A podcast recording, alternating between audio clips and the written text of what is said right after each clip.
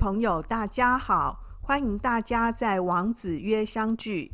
这是一个结合经典诠释和生活事例分享的节目，希望透过经典智慧，帮助我们更愉快的生活。王子曰就是王老师开讲的意思。各位朋友，再过一两天呢，就要过年了。你过去的这一年呢，二零二二，你过得怎么样呢？今天呢，节目播出的时候呢，是小年夜，先祝大家新年快乐啦！提早呢，跟大家拜个早年哦。那么呢，你今天是准时收听的，呃，还是延后收听的呢？因为今天呢、小年夜，很多家庭呢要拜拜哦。过年呢，其实很忙啊。还是呢，其实你是过年的时候呢，很闲的那种人呢？哇，这可能是会根据呢你的这个身份地位呢，你的角色扮演呢不同，所以可能会不同哦。那像家里头的这个爸爸妈妈啊。或者是呢，当媳妇儿的啊，就要准备呢过年，那么可能要采买啊，然后像我家啊，我们有拜拜，对不对哦？那呢，现在因为网络很发达嘛，所以其实有一些食物啊，哈，食品呢是在网络上面呢购买的。然后我也觉得呢，现在我们台湾呢，越来越没有过年的气氛了哦。不过小年夜的这一天，你都做些什么呢？那么觉得过年真的随着我们的长大变得越来越不好玩了哦。那以前我记得我小时候呢，过年的时候会有那个过年的那个特别节目啊，什么什么红白大对抗那一种的啊。我现在讲出来就暴露我的年龄了啊。就是反正会有一对一对大家一起的，就是那种玩比赛的那一种，或者是那种各式各样的那种闯关游戏的那种特别节目啊。可是现在都没了。现在电视这个过年的节目都是一直不断的重播嘛，那个重播了八百次的那种电影啊，连 HBO 都变得好难看哦。然后呢，因为过年嘛，哦，又加上呢一例一休以后啊，很多那个店呐，到了这个过年前呢，啊，呃的几天呢，除夕是当然放假嘛，哈，可能除夕的前一天也是没有营业的，或是只有开半天哦。那今天是礼拜四嘛，今天应该是还好，不过像是洗车啊，就已经都涨价了哦。然后过年的这段期间，就是。几乎初一到初四啊，很多店都没有开。然后你周围啊，平常跟你哈喽啊、哈啦，有没有的朋友啊？可能因为放假嘛，所以朋友就是过年都回南部啦哦。然后如果呢，你是要回南部的那种朋友，你可能很早就抢票了，对不对？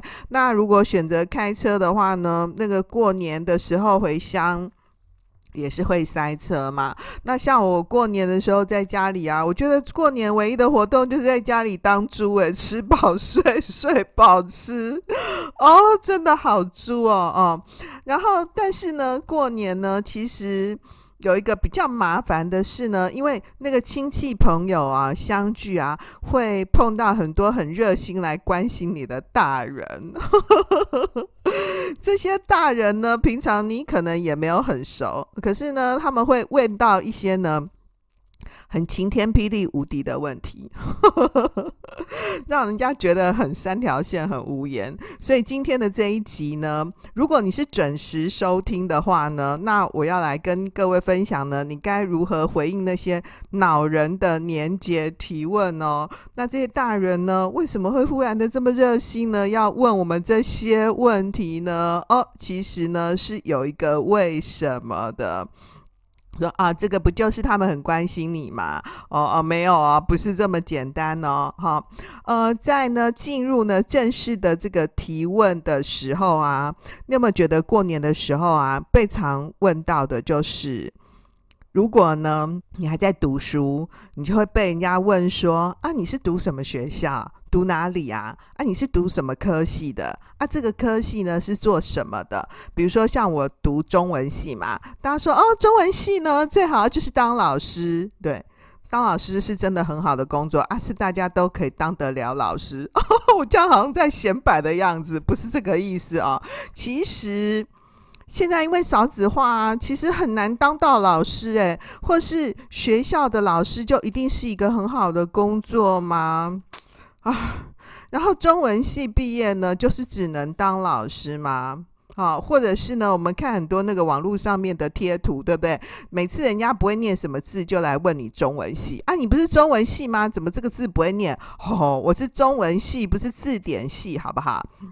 好，那如果呢，你是念商学的，大家就会说哦，你念气管系哦，哦，气管系就是管理别人哦，哦，是那么多人都可以管理别人哦，所以很容易呢就会被。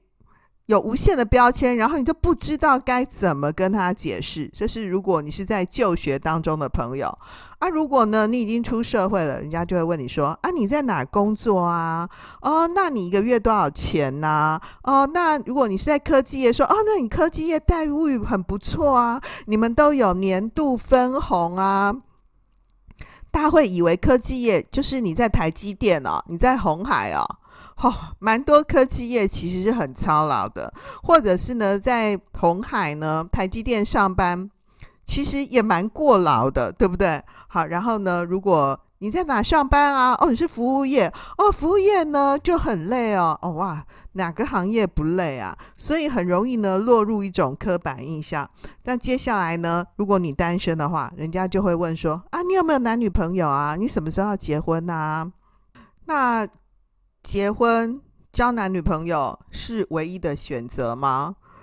啊，也不是说啦，你一定要结婚哦，没有啦，嗯，各位，你有没有看到前面一阵子不是有被轰那个某个啊，就直接讲好了，彭佳慧对不对？不是唱了一个大龄女子吗？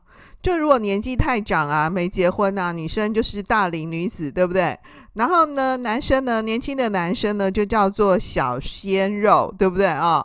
哎，然后你随着年纪越来越长了啊，说的好听叫做黄金单身汉啦，没有吗？是黄金单身狗吧？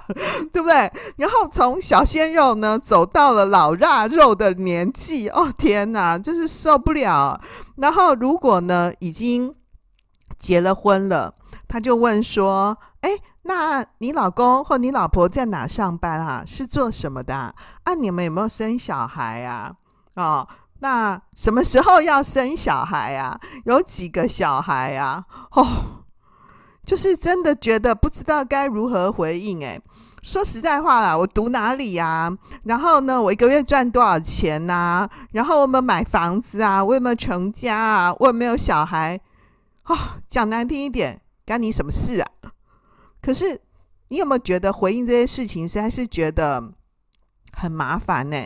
那他们是不是故意要，好像就要来接接我们的隐私的样子？其实这些长辈们啊，或是这些大人们，是不知道该如何跟我们交好啊。所以呢，回到这边呢，我想先跟各位呢做一点呢简单的关于我们华人社会呢跟西方社会的一个结构上面的说明啊。这是呢费孝通先生呢提出来的华人社会里面的专有的特殊的差序格局啊。差是那个等差的差啊，然后序就是那个序列的序。秩序的序，差序格局，就他特别提到说，哈，西方社会里面采取的是一种呢捆财型的结构，就是一捆财啊，在每一根财里面呢，哦，把它全部扣在一起，变成一定的捆，一扎一把，所以你会听到说，团结力量大。就每一个人都是那一捆柴里面的一根柴，所以西方的家庭呢是一种界限分明的团体，每一个人都是独立的个体，所以孩子呢成年了嘛，长大了就搬去外面住啊。所以如果有一个朋友啊写信跟你说他带他的家庭来，那你就知道跟他一起来的有哪些人，有哪几个人，可能会包括他跟他的太太啊，还有他未成年的小孩。那如果呢，只是他跟他太太一起来的话，他一定不会用家庭这个词啊。所以呢，费孝通先生说呢，这种社会生活中的人跟人的关系呢，是一种呢团体格局，每一个人呢是一个独立的结构，合在一起呢是一捆柴的概念，所以这叫做呢捆柴型的结构。可是呢，在我们的华人社会里面呢，我们不是这种呢捆柴型的结构。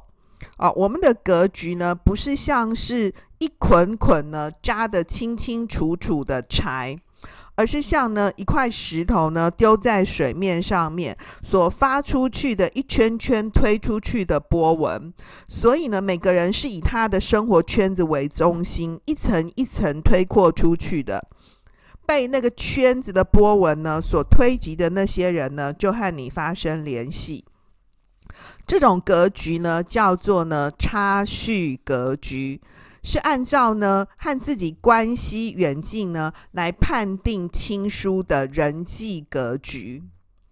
那呢特别表现是在亲属的关系跟地缘的关系上面啊，比如说我们说过年的时候啊，来跟你们家呢互动呢拜访的，过去呢。比较多的情况是跟我们的亲情血缘有相关的，你的七大姑呢、八大姨啊、九大爷啊这些。那么因为呢进入呢现在的资本主义社会之后呢，可能那个人数有变少，可是基本上是一些亲戚的结构。除了亲戚以外呢，还有朋友。啊，就是人际关系。那表现呢，在地缘关系上面的啊，就是谁跟谁家呢住的多远多近？你看，像这样比较远的，我们就会改成打电话了，对不对啊？比如说呢，我们传统呢，这个华人的这个帖子上面呢，会写何地光临，对不对？但是很少人会知道说这个地里面啊，到底应该包括哪些人啊？为什么这是最基本的社会单位名词，我们会不清楚呢？因为就是我们的社会格局呢，跟西方人的格局是不同的。在华人的社会当中呢，最重要的是亲属关系，所以呢，这种丢石头啊，形成同心圆波纹的性质呢，是由生育子女跟婚姻呢所结成的网路。那从这边呢开始呢，推扩出去，包含到更多的人。那这里面呢，有过去的、现在的跟未来的人。这个网络的中心呢，是自己。每个人呢都有一个呢以亲属关系呢布建出去的网，但是呢没有一个网呢会笼罩住的人呢是完全相同的。那这是就呢亲属关系来说的。另外呢从地缘关系呢来看也是这样啊，就是过去的社会里头呢。每一家啊，都以自己的地位做中心，从自己家的周围呢画出一个圈子。那这个圈子呢，就是街坊。所以街坊邻居啊，有喜事的话就要请喝喜酒，对不对？如果有丧事的话，你就要帮助那一家人呢处理后事。这是生活里面的互助机构。这个生活的互助机构呢，不是一个固定的团体，而是一个范围。这个范围的大小呢，要按照呢中心势力的厚薄而定。像是那个《红楼梦》里面的那个贾家的大观园啊，里面可以住着那个姑表林黛玉啊，姨表薛宝钗嘛。后来呢，就变得更多了，凡是可以拉得上亲戚的，都可以收进来，对不对？但是呢，一旦呢势力改变以后呢，就树倒猢狲散啊。所以这个差序格局呢，具有这种呢。伸缩的能力，这家庭呢可以很小啊，但是呢也可以比较大啊，也可以很大。到了这个有钱的地主跟官僚的这个阶层呢，甚至于可以大到像是一个小国一样。所以，我们华人呢对于那个世态炎凉特别有感触，就是因为这样。但是呢，跟华人不同的是呢，刚刚讲这个西方人的孩子呢，如果成年了就搬出去住嘛，啊，就自己要独立啊。所以如果没有出去住的，住在家里的呢，就要给父母呢住宿费、伙食费啊。这个就是西方社会里面大家共同都承认的团体界限。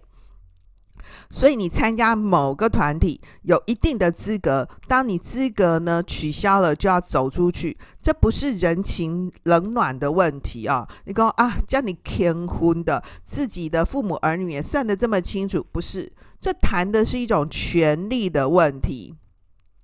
权力的问题就是你参加某个组织，当你已经没有这样子的一个身份的时候呢，你就不再享有呢在这个组织里面的权利。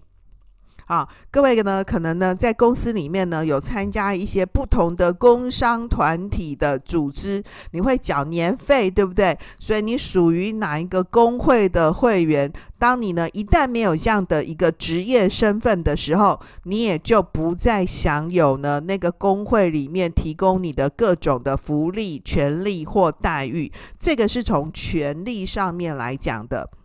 可是我们华人的格局呢，是一种差序格局，是一种呢水波形的结构，像是一个石头啊，丢在呢湖里面扩散出的波纹啊，所以呢，这个受到这个波纹的一个影响。现在问题就出在呢，随着西方资本主义的影响啊，受到西方思潮呢。的一个传播的缘故，这种波纹型的差序格局呢，现在要转变成呢捆财型的结构，也就是在这个转型的结构当中呢，其实你就可以发现有种种的问题啊。我们一方面呢，很想要享受呢华人波纹的这种给我们的温情荡漾，对不对？然后呢，又要要求呢个体要绝对的独立自由，这就变得很困难。因为你长大了啊，你要住在家里，可是你又不缴房租，不缴水电费，然后呢，爸妈又觉得说啊，没关系，反正多一双筷子啊，年轻人赚钱不多，自己花都不够嘛，哈，所以也不必拿回家。可是呢，又天天担心说啊，这个小孩呢不结婚不生小孩，活在水波的波纹里，可是这个波纹又推不出去，所以因此呢，就心里觉得很纠结啊。啊、我们王子约的这个听众朋友啊，多数都年轻一点啊、所以这其实就是我们过年的时候哈、啊，很容易在这个职场啊、人际关系上面呢碰到的这些提问的难题，不知道要怎么回答。好、这个很无言的地方就在这里啊，所以呢，面对呢这个像这样的一个职场人情的焦虑啊，其实首先呢。要先学会自我肯定啦，先想想看，说我今年完成了什么啊？天生我材必有用嘛，对不对？那呢，这些呢，人情压力呢，其实要想想说，其实人际的交往也不是只是钱而已嘛，多一份呢真诚温暖的心呢，与人交往才比较重要。然后接下来，对自己的工作啊，其实要树立一个信念，就是你能够完成一个任务啊，能胜任一个工作，其实就是成功。你能够稳步的去工作前进，其实这就是进步啊。好，如果真的要比的话，其实就跟过去的自己比就好了。说实在话，大家都知道说人比人气死人，对不对？哈，可是你看到你的朋友呢？年终奖金领这么多，啊，你领多少？你其实心里头要完全的很不受影响，其实非常困难的。然后人家这样子来问你啊，说哦，你在这个科技业上班，哦，年终应该赚不少。你也不能跟他说年终赚不少，就是只发一个月，对不对？然后你你又要很快乐的回应他。我说实在话，我真的觉得这。蛮困难的哦，可是呢，碰到像这样的一个情况，对于这些呢关心你的大人呢，要怎么回应呢？我想呢，可以采取呢这个以下的三部曲策略。第一个呢，哈，就是你要先呢接住他的情绪，去呢这个肯定他对你的关心啊，因为其实他为什么要这样子问你？他不是真的多关心你，你放心啦，真的。他是不知道要讲什么，不知道说像这样子在你家时间这么长，他要怎么样跟你展开那个谈话谈资，他也不太了解呢。年轻人呢，现代社会呢都在管什么？讨论政治问题，我们会吵架，对不对啊？所以那要问什么呢？只好问一些有没有的。所以呢，他当你问这样的问题的时候，他又不知道怎么样去这个经营呢？这个这一段拜访的这个几小时的时间，那他就只好问你这种问题啊。那你要怎么回答呢？你就说啊，谢谢你这么关心我哦，一直都把我放在心上哦。我发现我自己好幸运，好感动啊哦。接下来他要问你的问题是什么？你就直接进入主旨啊，提出呢因应策略。过呢，哎，我已经有我自己的想法了，我已经有我自己的规划了啊！我知道你最懂我了啊！我现在呢，呃，暂时想要保有我自己的隐私啊！我知道呢，你最明理了，你最体贴了啊！至于你后面要规划什么，你千万不要说出来啊！因为其实我谢谢你啊，请你让我呢保有我的隐私。这个其实意思是说我根本不想回答你，对不对？好，但是呢，请给我一点隐私。这个间接的潜台词就是你打脸了这个长辈，对不对？可是万一那天来你家的这些大人好几个，对，你也会发现，万一那个其他的长辈集团一起进攻你的话，怎么办？对，他们来支援前线，又有一个进进一步的提问，那你怎么办呢？诶，说实在话，真的也不是所有的长辈都听得懂那个。你到底在讲什么，对不对？所以呢，这个时候你就要给他一点糖吃哦。我谢谢你呀，你最明理了，你最体贴了。我现在想要保有隐私，其实你就是不想跟他讲的意思嘛，对不对？哈，好，第三个步骤呢，就是。要表达呢，你对他的感谢跟回报啊、你就可以回答他说：哦，如果将来呢，我有什么进一步的好消息，一定会呢立刻跟大家分享哦，因为我很谢谢大家呢对我的关心。这样子三部曲你会了吗？我们来重新复习一遍哦。第一个呢，就是要先接住那个长辈的情绪。他不是真的关心你，他只是不知道怎么展开呢这一场谈话而已。所以呢，你就先呢接住他的情绪，称赞肯定他。接下来呢，提出你的回应的对策。你回应的对策潜台词就是干你什么事？我不想讲啊，对不对？但是你不能这样子讲，这样没礼貌啊，对不对？所以你就要跟他说：哦，我其实也有一些简单的想法，不过呢，我现在还不想宣布，请你给我一点隐私好吗？我知道你们最懂我了，现在的大人呢、现在的长辈呢，最明理、最体贴了。好，所以这是第二步骤。第三个步骤呢，其实是呢，呃，表达呢你的回报跟感谢，就是将来呢，如果我有什么进一步的好消息，一定会马上告诉大家哦，像这样子、哦，那其实你就是这种一听也知道是哈喽的嘛，所以呢，其实。这样子的一个回应呢，我想也就够了。其实哦，说实在话呢，有正常一点的长辈也是脸皮很薄的，他就是不知道该怎么样跟你打开话匣子嘛，他就随便问呐，对不对？他其实也没有真的有什么恶意，你也不要责怪他。不过呢，你原本一刚开始呢。觉得不舒服，对不对？你刚刚回答完呢，我刚刚跟各位分享了这一大串以后，其实你可能也不生气了，而且他也不敢再问了啦。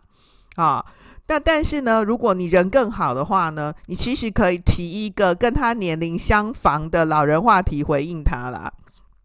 啊，如果你真的觉得那个那个长辈你不想就此飘走，哎，我觉得飘走也不错。那呢，如果你不想飘走，你觉得这些长辈也还可以聊聊的话，你不妨提一个呢，跟他年龄相关的老人话题回应他。比如说，你就跟他说啊，现在健保怎么样啊？然后打疫苗，你有没打第四剂啊？或者是坐公车，老人不是坐公车都免费吗？诶，更高招的是什么？你可以教他呢怎么玩 App。诶，你看我们现在的这个。手机啊非常方便哦。这么他来你家这么长的时间，也不是真的要问谁怎么样嘛。而且你有没有发现，有时候你真的很认真回答他这个问题，他去年问过你，今年又问你，对不对？很烦呢。哦哦，哦，不是啦，所以就是跟他分享呢这个。现在的这些呢，科技的东西啊，可以帮长辈呢开一扇窗啊。充填这一段呢，他来你家呢拜访的空白时间，你可以教他玩自拍啊，对不对哦？诶，要怎么样拿住那个手机啊？怎么样呢？使用滤镜啊？诶，你看手机这么进步啊，大家都是 Apple 的 Apple 十四，诶，对不对哈？就你居然不会使用，或者是呢，你呢可以跟他分享王子约嘛，对不对？你使用。这个 Apple 的手机啊，里面就有 Podcast 内建的，结果你居然不会，你这样子就可以分散了长辈的注意力，而且你都帮他塞好嘛。这个 Podcast 有个好处哦，就是只有声音的陪伴而已，他也不是真的要问你什么嘛。说实在话，你在想什么？你的工作怎么样？你跟你男女朋友的问题，已经跟那个过去长辈的情境不一样了。每次来讨论说，大家都只要养狗养小孩，不是我们不想养小孩啊，就是没办法养啊，真的没办法耶。所以你不如呢，就帮他塞好呢，Podcast，你顺便呢还帮他订好王子约，他搞不好这样子听一听呢，诶，听出兴趣来，他也真的找到呢他喜欢的 Podcast 的节目也说不定哦。好，然后呢，这个对。长辈来说，Podcast 都是跟他拉力哟，对不？就是广播嘛，就广播嘛。然后呢，你就跟他说啊，那那个洗衣服的时候啊，做饭的时候啊，会有很多年轻人不在，只有长辈一个人在家的时刻，他就把它按来听一听啊，听王老师哇啦啦啦啦啦啦，马西金醋逼呀，所以这样子呢，也就可以呢，分散了他的注意力，他就不会一直来撸你了啦，哦。好喽，回到今天的重点整理。第一个呢，嗯、我们华人呢，中国人的这个人际关系呢，是一种水波型、波纹型的结构；西方呢，是一种捆裁型的结构。这样子的一个差序格局呢，是传统中国社会的特色。虽然呢，我们已经进入呢这个现代化的社会了啊、哦。那呢，全球化的一个互动的影响呢，非常强烈啊。不过呢，这属于我们华人生活圈里面的人际关系呢，一直到现在为止呢，我想这样子的一个差序格局呢，也是影响我们很深的。接下来呢，面对呢这种大人呢给我们的恼人提问的。方法呢？你该怎么样回应呢？你可能可以采取呢以下的三种步骤：第一个，先接住他的情绪，去称赞肯定他；第二个呢，提出呢回应对策；第三个，表达呢你对他关心的感谢。潜台词就是啊，这关你什么事？我实在是不想说了啦，哈。不过呢，你应该怎么说呢？我们来复习一下哦。啊，谢谢你这么关心我啊！一直把我放在心上，我真的觉得好幸运、好感动啊！第一点，第二个，不过呢，我已经有自己的规划了。不过呢，我也有一些简单的想法了，请先给我一点隐私好吗？我知道呢，你最明理体贴了。这个意思是说，我不想回答你规划什么，你千万不要说出来啊、哦！好，第三个呢是。如果我将来呢有进一步的好消息，一定会马上告诉大家，因为呢我有记得你对我的关心哦。好，三步骤哦，再讲一次哦，好。啊，谢谢你这么关心我，一直把我放在心上，我发现自己好幸运，好感动啊。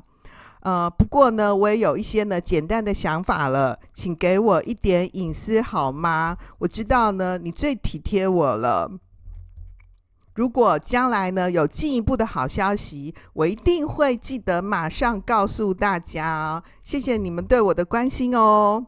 好，我想呢，和长辈相处的方法呢，就是要尊敬他，但是呢，不要让自己受伤。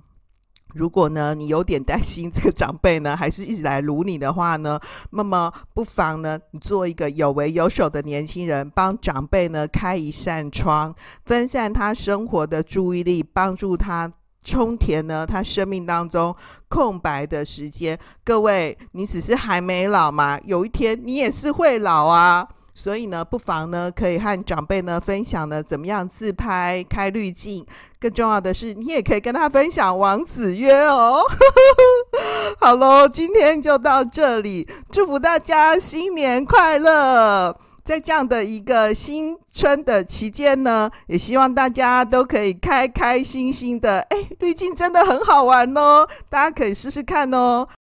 另外，在今天的节目最后呢，呃，我想要跟各位呢支持我们王子约的听众朋友呢，以及上个礼拜呢，呃，受我们节目呢访问的陶艺家啊，风伯的传人王明宗老师呢，说声抱歉哦，呃，因为王老师呢人在金门，所以这个访谈呢，其实我们是透过远距录音的方法呢完成的。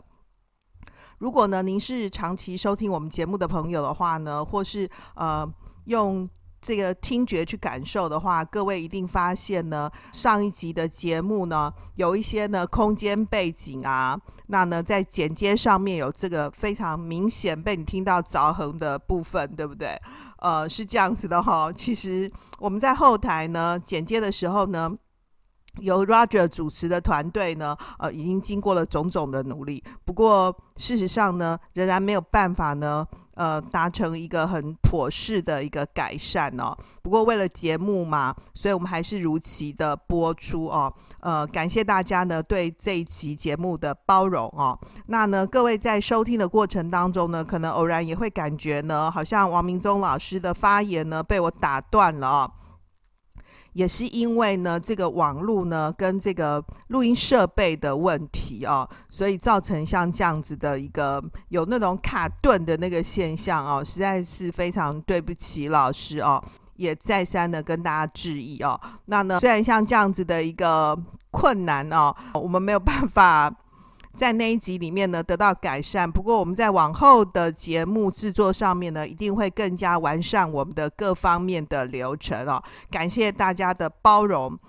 那呢，在节目的最后的最后哦，我要再三感谢呢，长期支持我们呢王子约的听众朋友。